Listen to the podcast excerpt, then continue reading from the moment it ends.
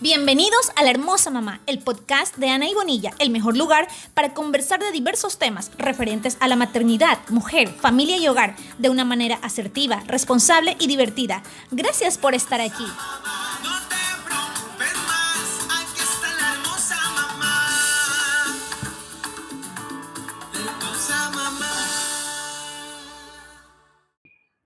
Hola mis hermosas mamitas, qué gusto saludarlas a todas y bueno, en esta ocasión les traigo el secreto para que sus hijos dejen el pañal. Así es, el secreto. Las invito a escucharme. Súbele el volumen. Bueno, antes de empezar con todo, primerito, quiero decir que cada niño es diferente. Tomar en cuenta que cada niño es diferente. Cada entorno o dinámica familiar también lo es. Cada mamá y su proceso de aprender a sobrellevar o a estimular, aceptarse o adaptarse a la maternidad también lo es. Todos estos son procesos y es súper importante que tengamos claro que la realidad es diferente. Incluso para ti, mamita, que eres la misma mujer, pero tienes diferentes hijos. Cada niño es diferente. No porque tú seas la mamá de los tres significa que se puede repetir el mismo patrón y que, oh, todos van a dejar el pañal bajo la misma metodología, bajo las mismas situaciones, en el mismo tiempo. No, es totalmente diferente. Eso primero. Y segundo, quería compartirles, bueno, en base a mi experiencia, lo que ha sido el proceso de dejar el pañal con mis tres hijos. Bueno, como saben, Naim tiene seis años y él tiene una discapacidad, discapacidad psicosocial y él recientemente dejó el pañal. En, justo en esta cuarentena de la pandemia mundial, dejó el pañal. A sus seis años ya de edad. Pablo también acabó de dejar el pañal. Él recién tiene dos semanitas eh, de haber dejado el pañal completamente y de ir solo. Y no solo eso, sino también de hacer pipí parado, solito. Y Dorita lo dejó ella a los dos años. Ella actualmente tiene cinco años. Es súper diferente. O sea, esa es la palabra que les puedo decir, es diferente. Ahora les voy a contar la experiencia con cada una. Voy a empezar con Dorita, porque ella fue la primera en el pañal. En ese tiempo todavía no existía Pablo.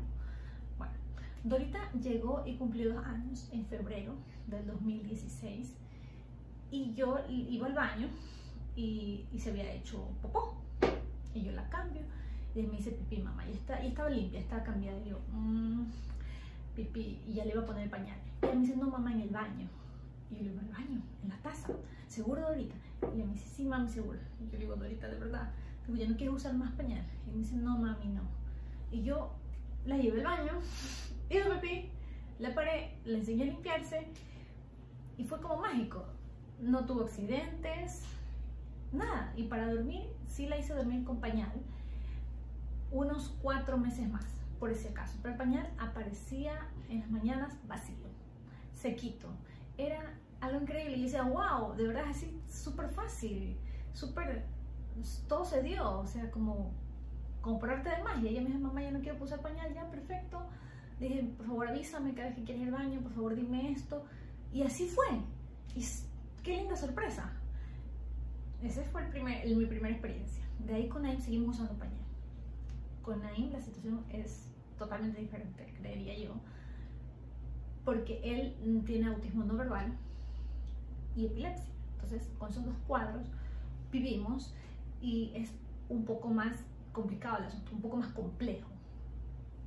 Con él, eh, yo me sentí hasta cierto punto presionada por las terapeutas, por el que dirán de la gente y todo esto.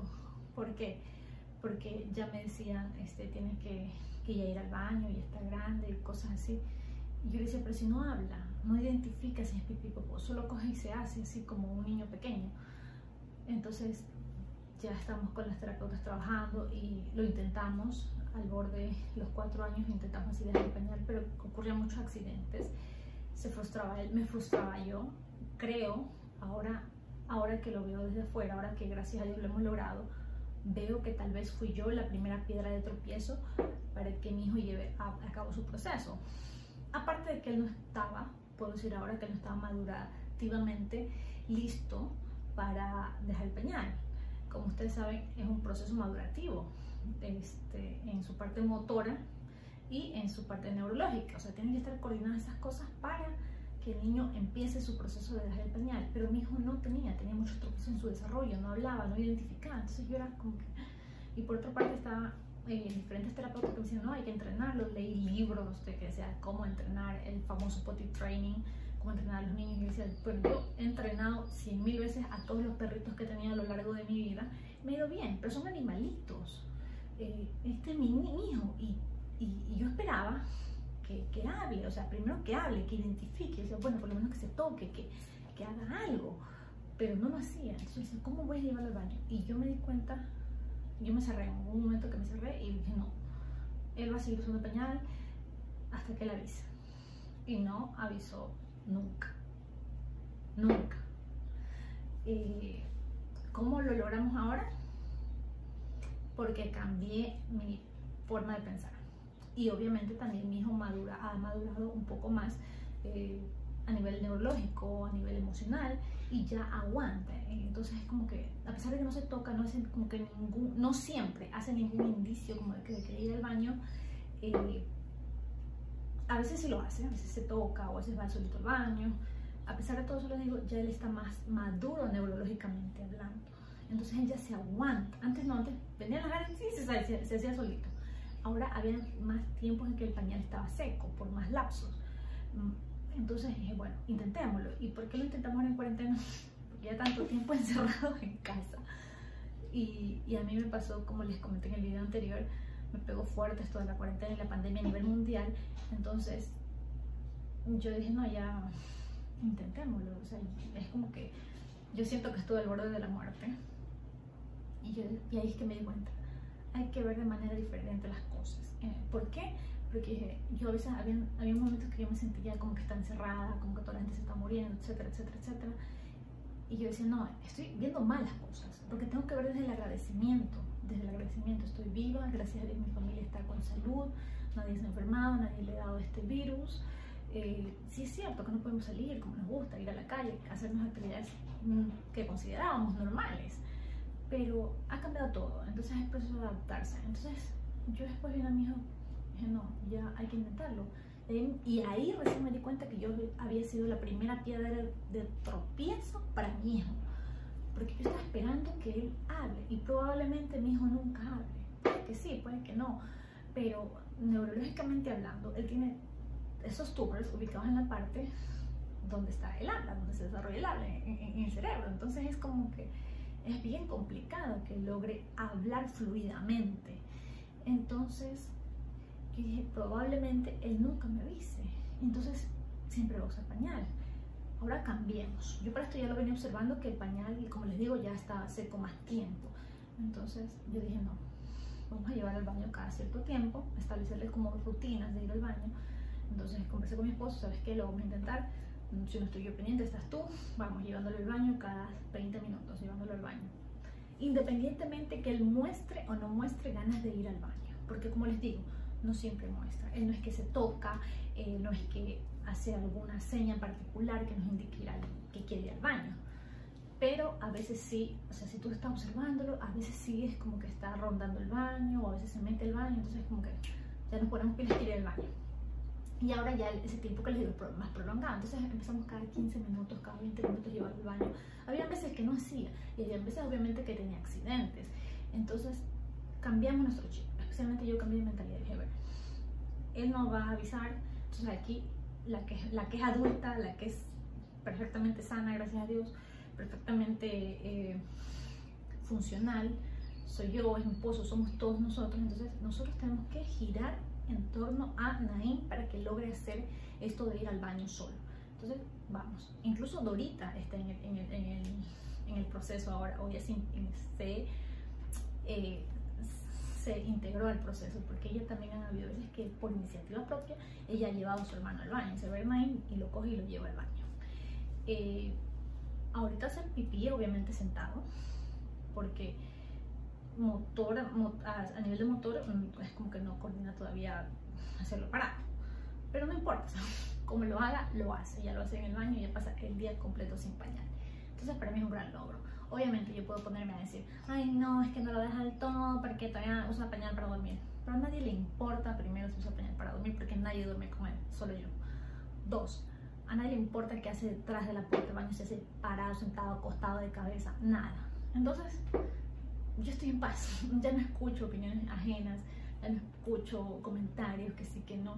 Y aparte yo también cambié mi forma de pensar, no, ahora soy yo la que llevo el baño, entonces como que le das la vuelta a una situación y, y, sales adelante. Tal vez yo no, había, yo no me había dado cuenta que en este caso también se puede aplicar la resiliencia. Y así fue como lo logramos con mi hijo. Actualmente tenemos poquísimos accidentes durante el día. Durante la noche sí, hay veces que ha amanecido seco el pañal y otras veces que no, pero no pasa nada. Hemos encontrado unos pañales muy buenos, que yo les digo los pañales chinitos, este, que son para niños grandes. Y, y eso los usa, los usamos en la noche y listo. Ahora con Pablo. ¿Cómo ha venido esto con Pablo? Pablo observó todo el proceso que es con Naim y él ha intentado también llevar a Naim al baño. Es como que yo le llevo mami, pero Naim ya es muy grande, muy alto para él. Entre Naim y Dorita hay un año de diferencia, pero entre Naim y Pablo hay cuatro años de diferencia, que ya es mucho, o sea, Naim es un muchachote alto. Y a pesar de que Pablo también es grandecito, o sea, no se compara la fuerza, o sea, todavía no, tal vez algún día. Eh, porque el sueño de ellos es siempre estar involucrados, siempre ser parte de la dinámica familiar, siempre ayudar a cuidar a su hermano, entonces es como que nace de ellos propiamente. Y, y los dejo, o sea, los dejo que ayuden cuando ellos quieran. Asimismo, a veces les he pedido ayuda, pero siempre dejándoles en claro que no es responsabilidad de ellos llevar al hermano al baño, que bastante hacen con avisarme si ellos lo ven en alguna actitud sospechosa, si de repente lo ven que se va para la esquina, si de repente lo ven que está entrando al baño y yo no me he dado cuenta, o yo no lo llevo al baño, o mi esposo tampoco les ha dado cuenta. Entonces ahí sí, avísennos. Y hasta ahora hemos funcionado maravilla. Entonces Pablo ha visto todo este proceso. Y con Pablo me dio por intentarlo una semana, pongamos, una semana, dije, ya, ahorita vamos a empezar a dejar el pañal con Pablo. Pero tuvo accidente tras accidente, fue estresante para mí. Y dije, no, y me dio coraje y, como que no me controlaba, y Dios mío, no puede ser. Y le dije, Pablo, ya no, o sea, ya estás grande. Y después me calmé, dije, no, vamos a intentarlo con el pañal de nuevo. Lo dejé con el pañal el resto de la semana, porque por ejemplo, en esa semana, pongamos de lunes a viernes, cinco días. Dos lo intentamos y no, no funcionó.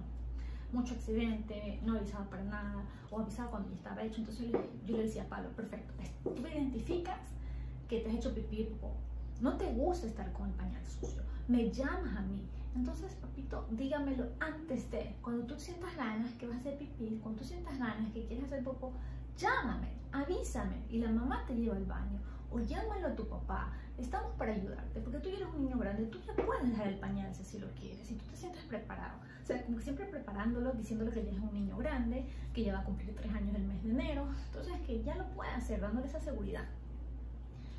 Pero eran muchos accidentes y yo estaba este,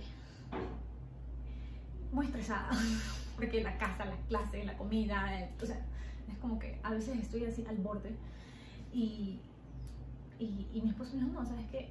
Esperemos hasta octubre. Y chévere, esperemos. Entonces el resto de la semana ya no lo intentamos, Pablo siguió acompañar y él seguía acompañar tranquilamente. Y yo dije, si le gusta acompañar, tal vez todavía no está preparado, ¿qué pasará? Lo dejamos acompañar, que vivió feliz. Y a la siguiente semana, pasa sábado, pasado domingo, el lunes yo digo, lo voy a intentar de nuevo. Ya no le dije nada a mi esposo, simplemente le saqué el pañal a Pablo. Le, le llevé al baño, le saqué el pañal y le dije, mi amor, vamos a usar boxer de tela, como tu hermano mayor.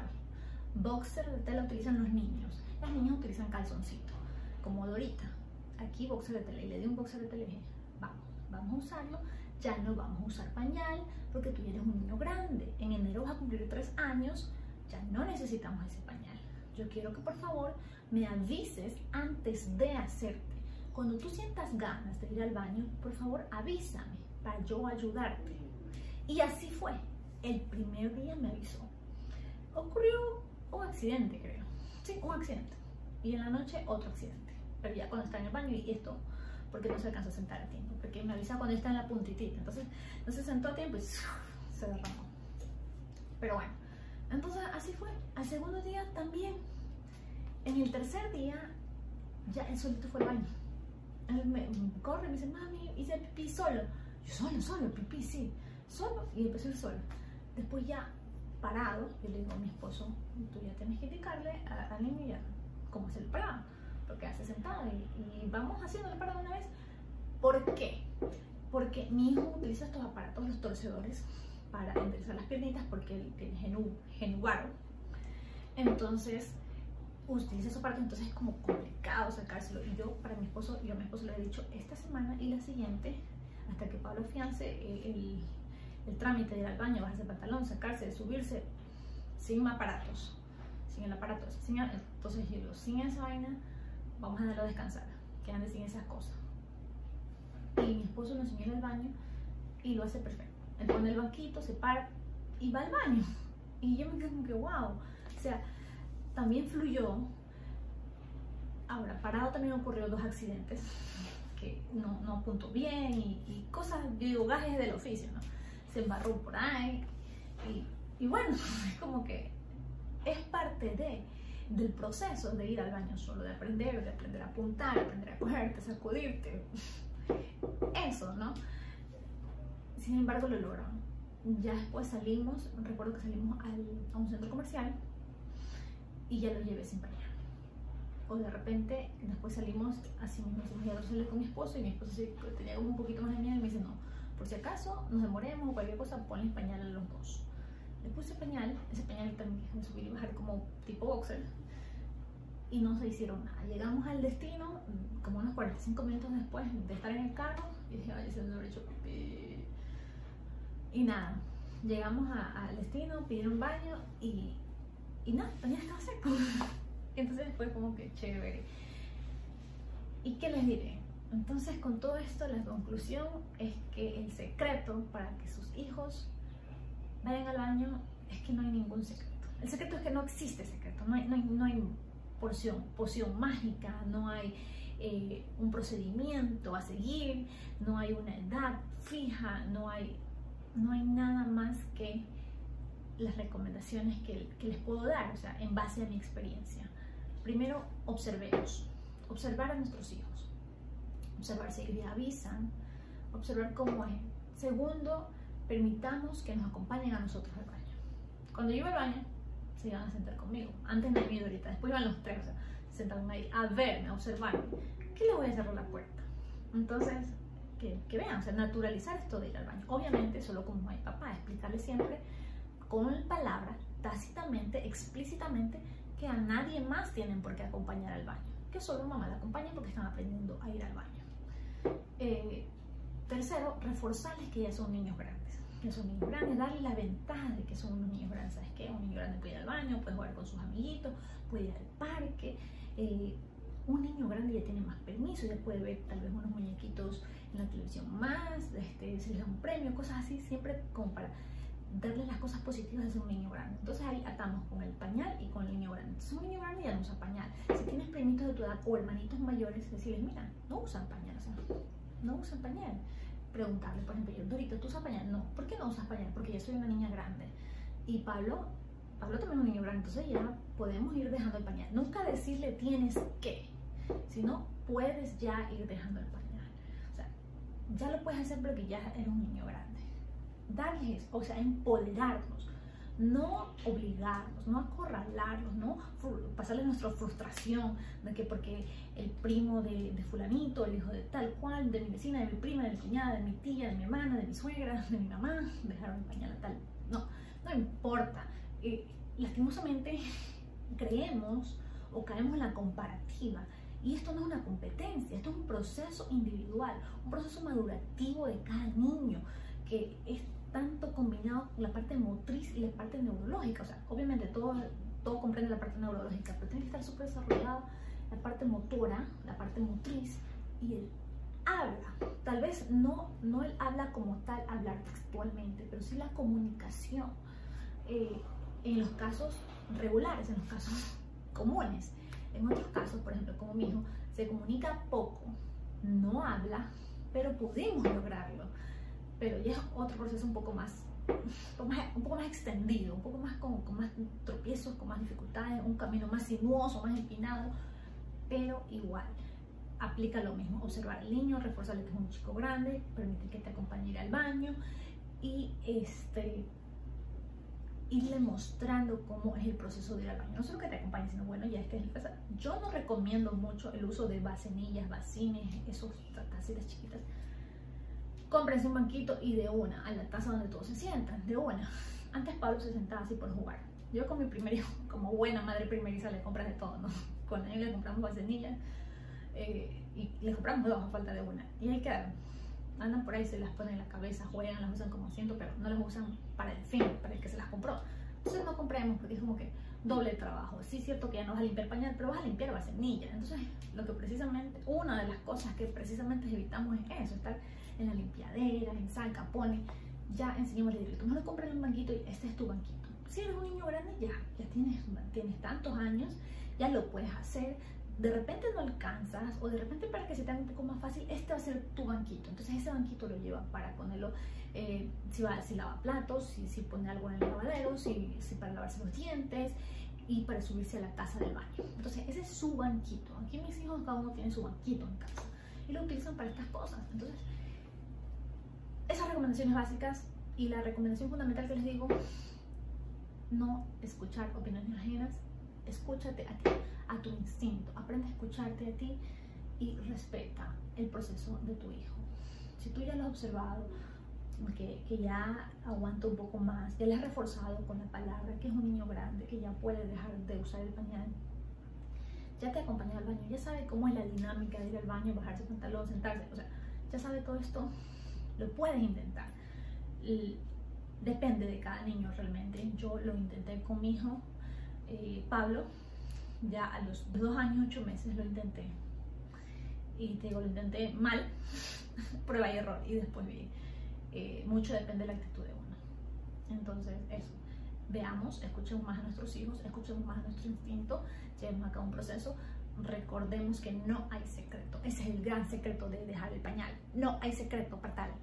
Simplemente hay que respetar el proceso de cada niño.